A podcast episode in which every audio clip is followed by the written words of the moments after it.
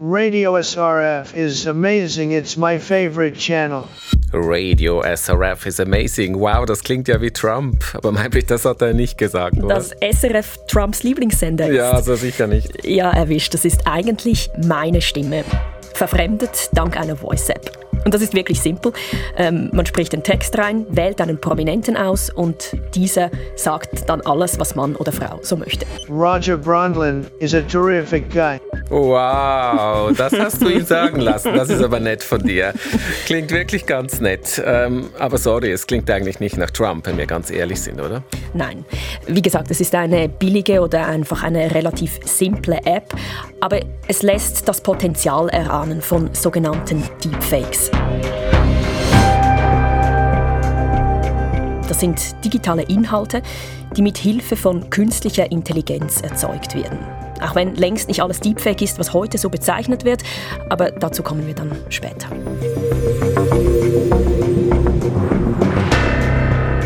Das ist ein Podcast auf SRF Hotspot. Die raffinierte Lüge, wie wir immer wieder auf manipulierte Medien hereinfallen.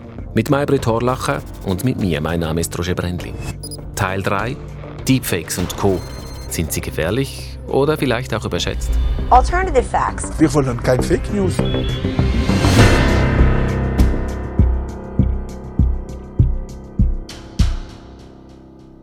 Und hier in Teil 3 loten wir das Potenzial der neuen Technologien aus. Und dazu hast du nicht nur mit Apps rumgespielt, Maybrit, nein, du hast dich auf die Suche gemacht nach manipulierten digitalen Inhalten, die richtig tief gehen. Mhm. Und ich bin zuerst in Indien gelandet, bei der Journalistin Rana Ayub.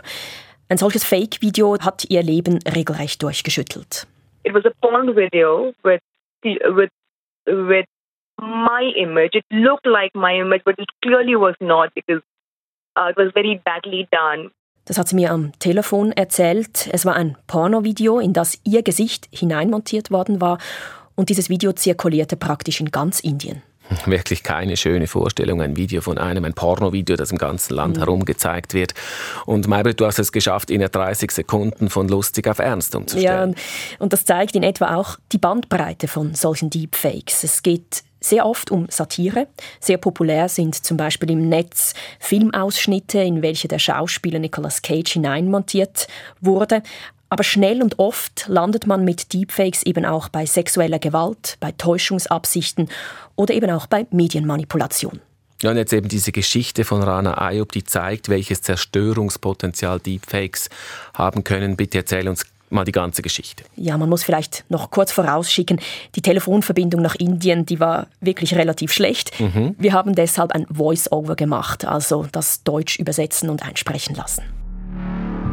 Rana Ayub hat sich über Indien hinaus einen Namen gemacht. Die Mit-30erin schreibt heute unter anderem für die Washington Post. Angefangen hat ihre Leidenschaft für Journalismus mit einem Vorkommnis in der indischen Geschichte die Unruhen von Gujarat Anfang der Nullerjahre. Oder wie Rana Ayub es selber nennt, die Morde an Muslimen. Damals entschied ich mich, Journalistin zu werden. Ich habe gesehen, wie Menschen auf der Straße abgeschlachtet wurden. Muslimische Minderheiten, die in unserem Land marginalisiert werden. Sie wurden getötet und die Machthaber ließen es zu. Inwiefern waren indische Politiker in diese Tötungen verstrickt? Der damalige Regierungschef des Bundesstaates war kein geringerer als Narendra Modi, heute Premierminister Indiens. Hatte Modi die Gewalt zugelassen oder gar initiiert? Ayub geht Jahre nach den Unruhen von Gujarat undercover, recherchiert. Dabei und auch sonst immer wieder im Zentrum von ihren Berichten Narendra Modi und seine Partei, die BGP. Was folgt, würde wohl nicht mancher Journalist lange über sich ergehen lassen wollen. Ayub wurde und wird bis heute im Netz von Hasskommentaren überzogen. Unter jedem Tweet, jedem Post finden sich Dutzende, wenn nicht Hunderte sexistische, beleidigende, gewaltandrohende Kommentare. All diese Bots und Trolle, Viele BJP-Führer, die heute auch in der Regierung sitzen und damals in Gujarat an der Macht waren, sie äußerten sich über meinen Charakter, meine Integrität. Es wurde immer schlimmer. Ich bekam Morddrohungen. Morddrohungen per Telefon um 3 Uhr morgens. Daran hat sich Rana Ayub gewöhnt. auch an all die falschen Tweets, die unter ihrem Namen zirkulieren. Doch dann kommt jener Tag im Frühling 2018, der die Journalistin bis heute ins Stocken bringt. I was sitting with a friend at a cafe ich saß mit einem Freund in einem Café. Da schickte mir ein Informant, den ich bei der BJP habe, ein Video. Der Informant sagte, ich will nicht, dass du dir Sorgen machst, ich will nicht, dass du ausflippst, wenn du das siehst, aber ich möchte, dass du weißt, dass es existiert und dass du es entfernen lässt. Es ist Rana Ayubs Gesicht in einem Pornovideo, beziehungsweise ein Gesicht, das aussieht wie das ihre. Ich fühlte mich gedemütigt. Und ehe ich mich versah, war das Video überall im Internet, überall in den sozialen Netzwerken, auf Facebook, Instagram, Twitter. Und das digitale Werk wirkt sich sehr bald analog aus. Am selben Abend hat jemand meine Identität preisgegeben und meine Nummer und Adresse in den sozialen Medien veröffentlicht. An dem Abend begann es. Ich erhielt Nachrichten, in denen ich nach meiner Rasse gefragt wurde, nach meiner Vorliebe für sexuelle Stellungen. Der Journalistin setzt das Video zu.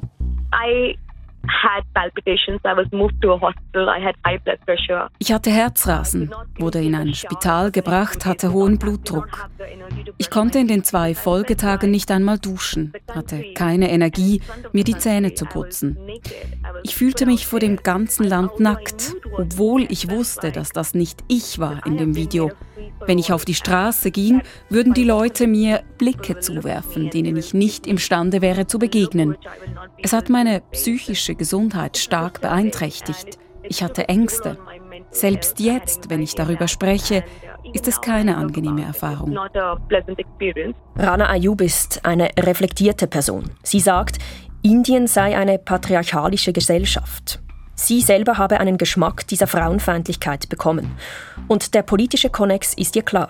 Many of those who actually shared the video were followed by the Prime Minister on social media. Viele von denen, die das Video geteilt haben, stehen mit dem Premierminister in Verbindung.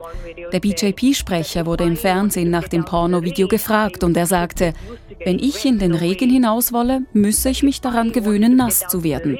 Er normalisierte das pornografische Video und den Deepfake.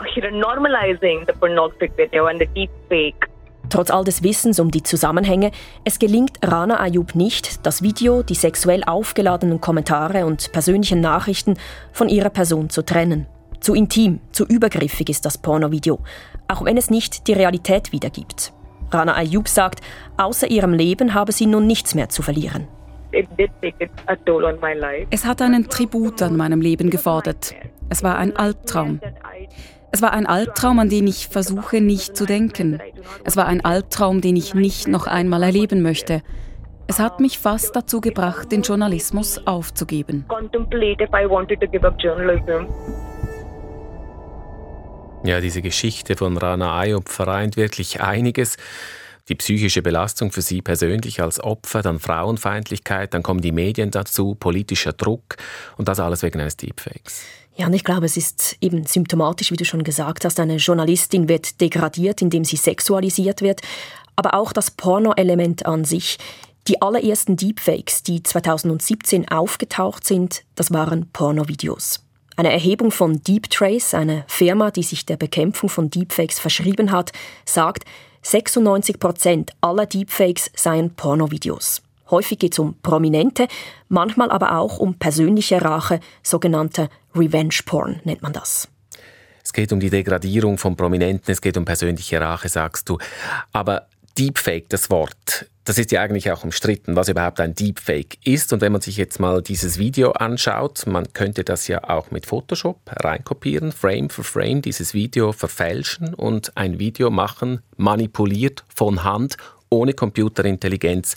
Ist jetzt das wirklich ein Deepfake? Ja, du hast absolut recht.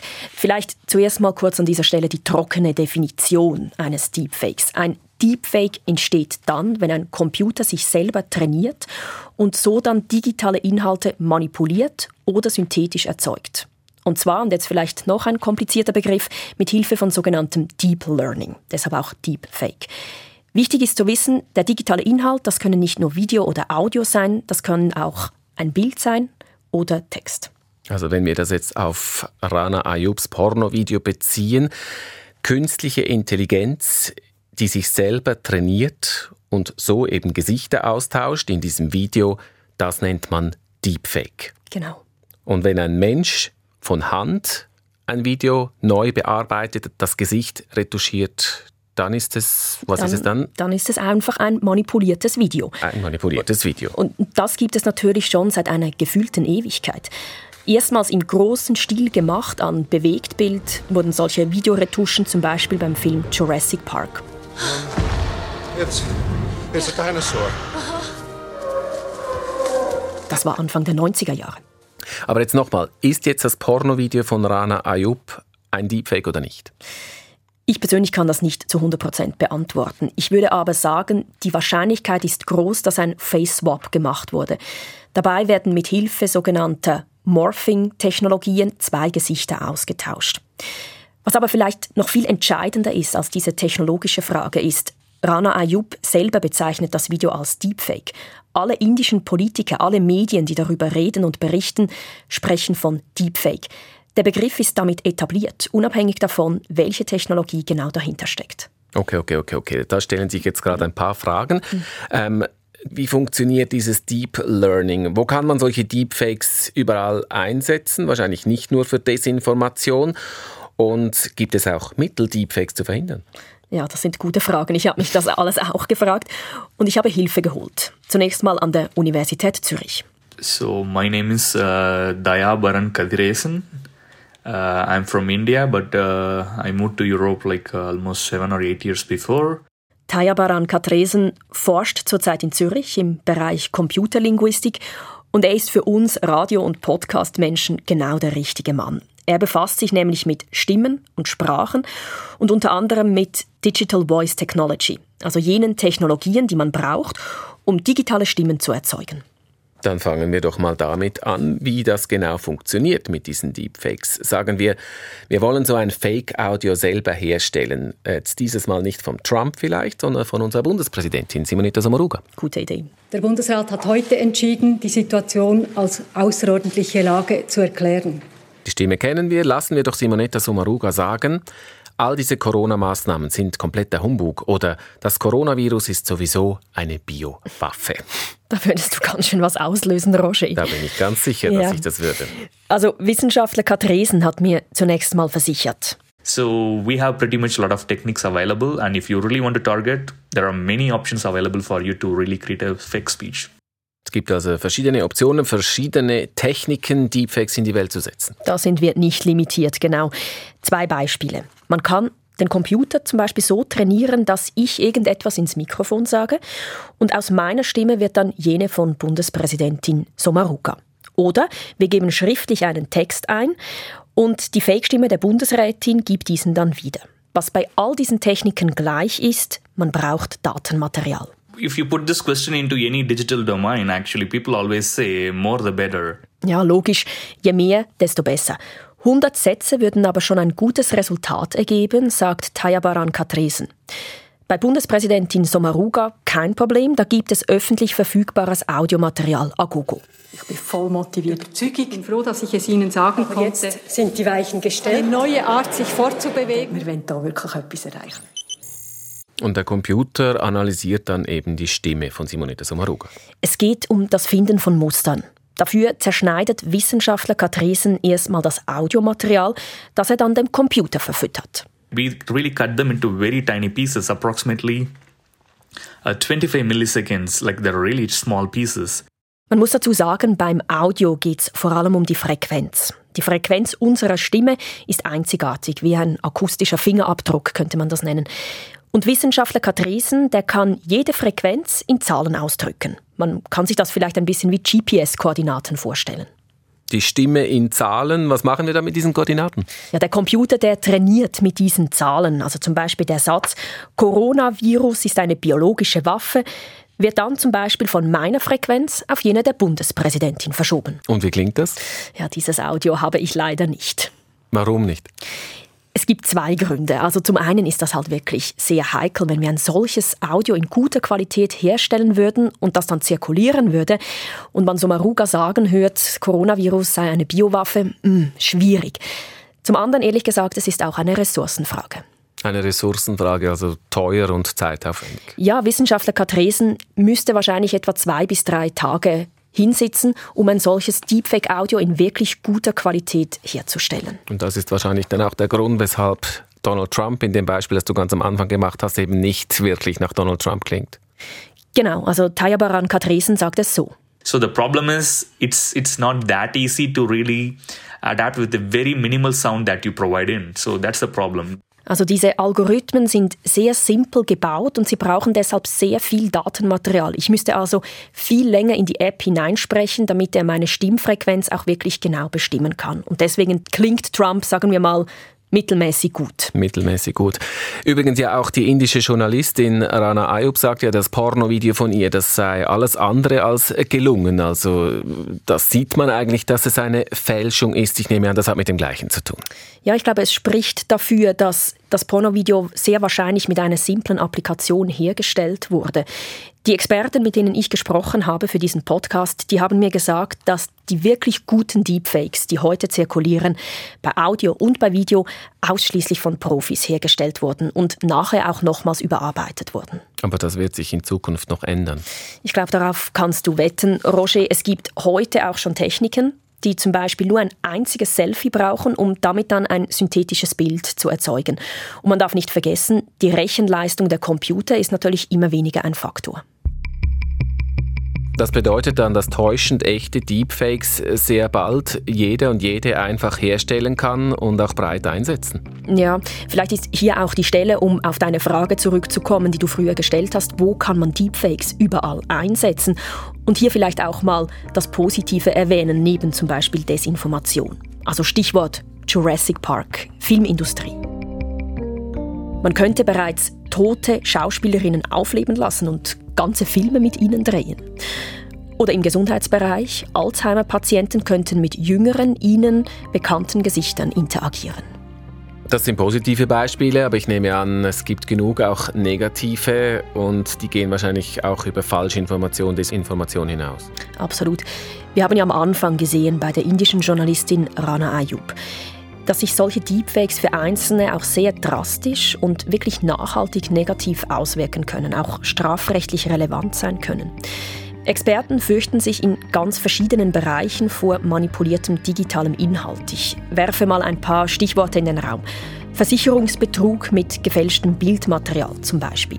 Oder man denke an die elektronische Stimmerkennung im Bankenbereich. Also Kriminelle könnten mit Deepfakes Finanztransaktionen manipulieren. Und übrigens, das ist auch schon passiert, dank Fake-Audios von CEOs.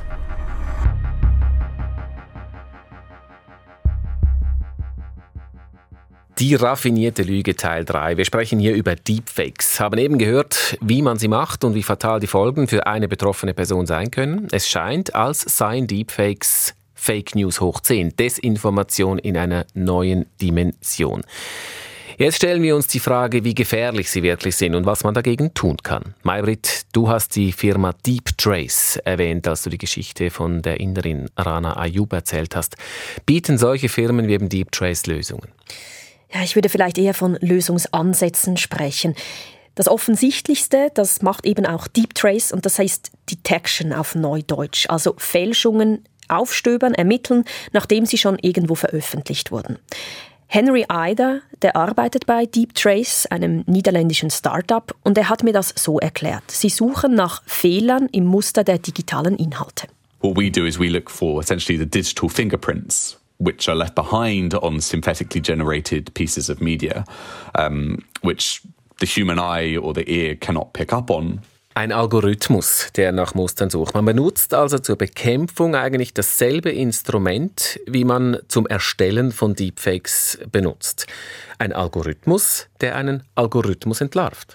Ja, zum großen Teil zumindest. Teilweise arbeiten sie auch mit spezifischen Merkmalen. Also zum Beispiel, wenn die Aussprache merkwürdig, nicht authentisch klingt. Either sagt aber, all diese Merkmale seien einfach keine festen Größen. But it's essential to emphasize that those clues are not necessarily going to stay around for a long time. Um, and, uh, you know, the algorithms will only continue to improve and, uh, you know, adjust to account for these issues. And it's, you know, as an, as a, as a consumer and as a, and as a person who wants to critically assess media, it's very important that you don't get overconfident in looking for these signs Das heißt, man kann sich also nicht auf bestimmte Merkmale einfach verlassen, weil diese halt schnell auch überholt sind. Mm. Ein gutes Beispiel ist das Augenblinzeln. Also relativ am Anfang, als Deepfakes noch ganz neu waren, haben Forscher erkannt, dass die Anzahl des Augenblinzelns in diesen Deepfake-Videos nicht authentisch war, einfach nicht natürlich war. Sobald die Wissenschaftler diese Erkenntnis öffentlich gemacht haben, haben natürlich die Deepfake-Hersteller diesen Fehler behoben und heute ist das Augenblinzeln auch in Deepfake-Videos authentisch. Gäbe es denn auch eine technische Möglichkeit, bereits die Erstellung von Deepfakes zu verhindern? Vielleicht verhindern nicht ganz so, aber zumindest die Deepfakes zu markieren. Man nennt das Control Capture. Also so eine Art Wasserzeichen zum Beispiel, mit dem man alle Audios und Videos versehen könnte. Also es würde bedeuten, dass in meiner Kamera von meinem Handy wäre so eine Art Control Capture integriert. Ja, so stellt man sich das vor. Oder eben zum Beispiel in dieser Applikation, unserer Trump-App vom Anfang, dieser Voice-App, eine solche App könnte dann einen Stempel auf all die Inhalte draufsetzen und diese quasi als nicht authentisch markieren. Henry Eider von DeepTrace ist trotzdem relativ skeptisch, was diese Lösung angeht. you know, when you're looking to create a standard like that, there's going to be questions about whose standard you use, um, whether the uh, kind of immutable um, sort of elements of these uh, of these sort of blockchain architectures are actually as secure as people say. Um, and also, there are some fundamental sort of like bottom line problems Bottomline Problems sagt er, also zum Beispiel ganz einfach, was, wenn man ein Video eines Videos macht. Was wäre dann das Problem? Ja, ist dann das Wasserzeichen noch drauf oder nicht auf diesem neuen Video? Mhm. Henry Eider sagt zudem, wir müssen uns auch gut überlegen, was wir als Gesellschaft eigentlich wollen. Also was passiert zum Beispiel mit all jenen Menschen, die dann keinen Zugang zu solchen Wasserzeichen haben, die zum Beispiel ein ganz altes Smartphone haben, wo das nicht drauf ist, sind dann ihre Videos und Audios per se einfach unglaubwürdig. Also auch hier, wir können uns einfach nicht so schnell auf etwas verlassen, weil es eben nicht sicher ist oder nicht so sicher ist, wie es scheint. Ich glaube, ich verstehe langsam, was du auch meinst, wenn du eben von Lösungsansätzen sprichst. Ja, und äh, es hat mich auch erstaunt, wie technologieskeptisch Henry Eider teilweise selber argumentiert hat. Er, der ja für eine Firma arbeitet, die technologische Lösungen anbietet. Er hat immer wieder auf die psychologischen Aspekte und auch auf die gesellschaftlichen Aspekte verwiesen. um, I think there's still a kind of naivety around what can be done with audio and video um, in terms of manipulations, where people sort of treat them kind of reflexively um, as as sort of portals to truth, right? Portals to what is real, um, you know, as a direct reflection of the world. Das ist doch genau ein ganz zentraler Punkt, dass wir eben glauben, dass ein Video oder auch eine Tonaufnahme, dass das Abbilder der Realität sind. Und das sind sie eben jetzt in diesem Fall plötzlich nicht mehr. Und das wird erschüttert, hat er schon recht. Absolut. Und es gibt auch unter den Fake News-Experten einige, die davor warnen, nur auf die Technologie zu fokussieren.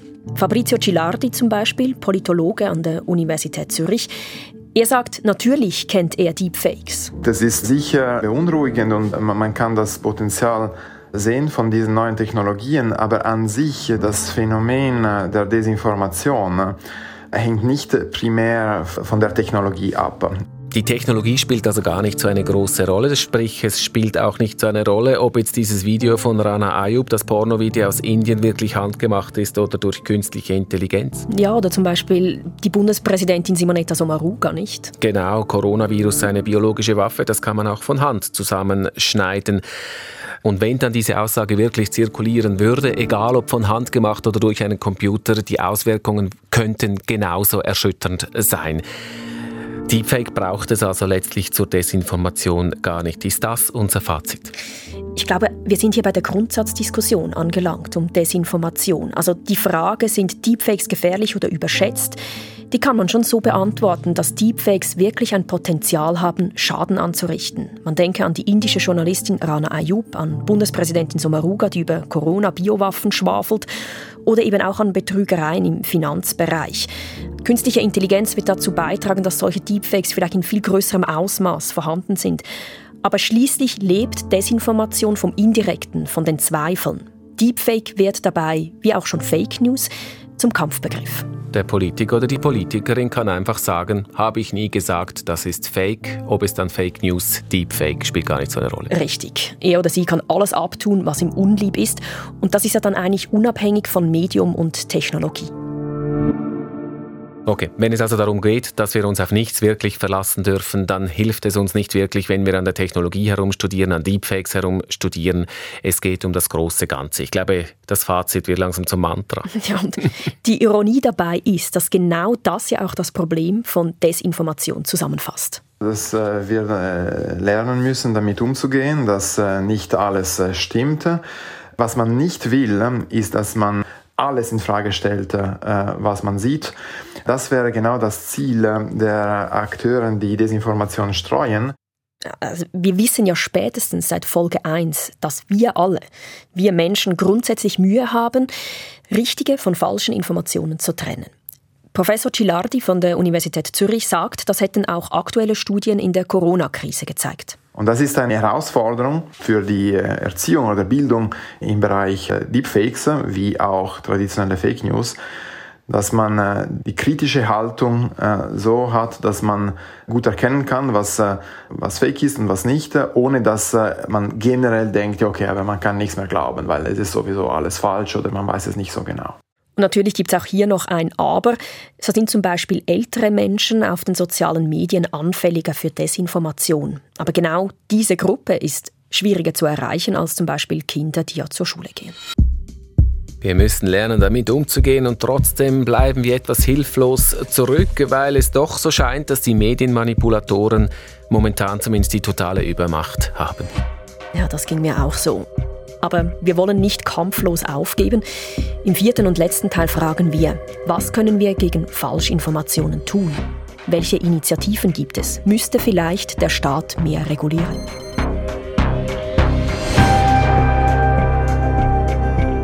Die raffinierte Lüge, wie wir immer wieder auf manipulierte Medien reinfallen. Eine Podcast-Serie auf SRF Hotspot. Alle Links und Quellen finden sich wie gehabt in den Show Notes.